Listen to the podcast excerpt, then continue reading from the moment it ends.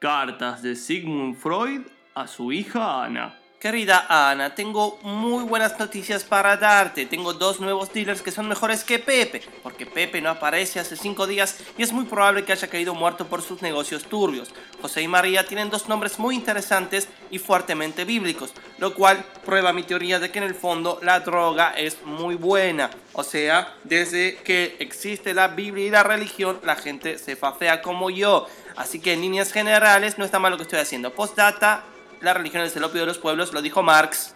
Esto fue Cartas de Sigmund Freud a su hija Ana.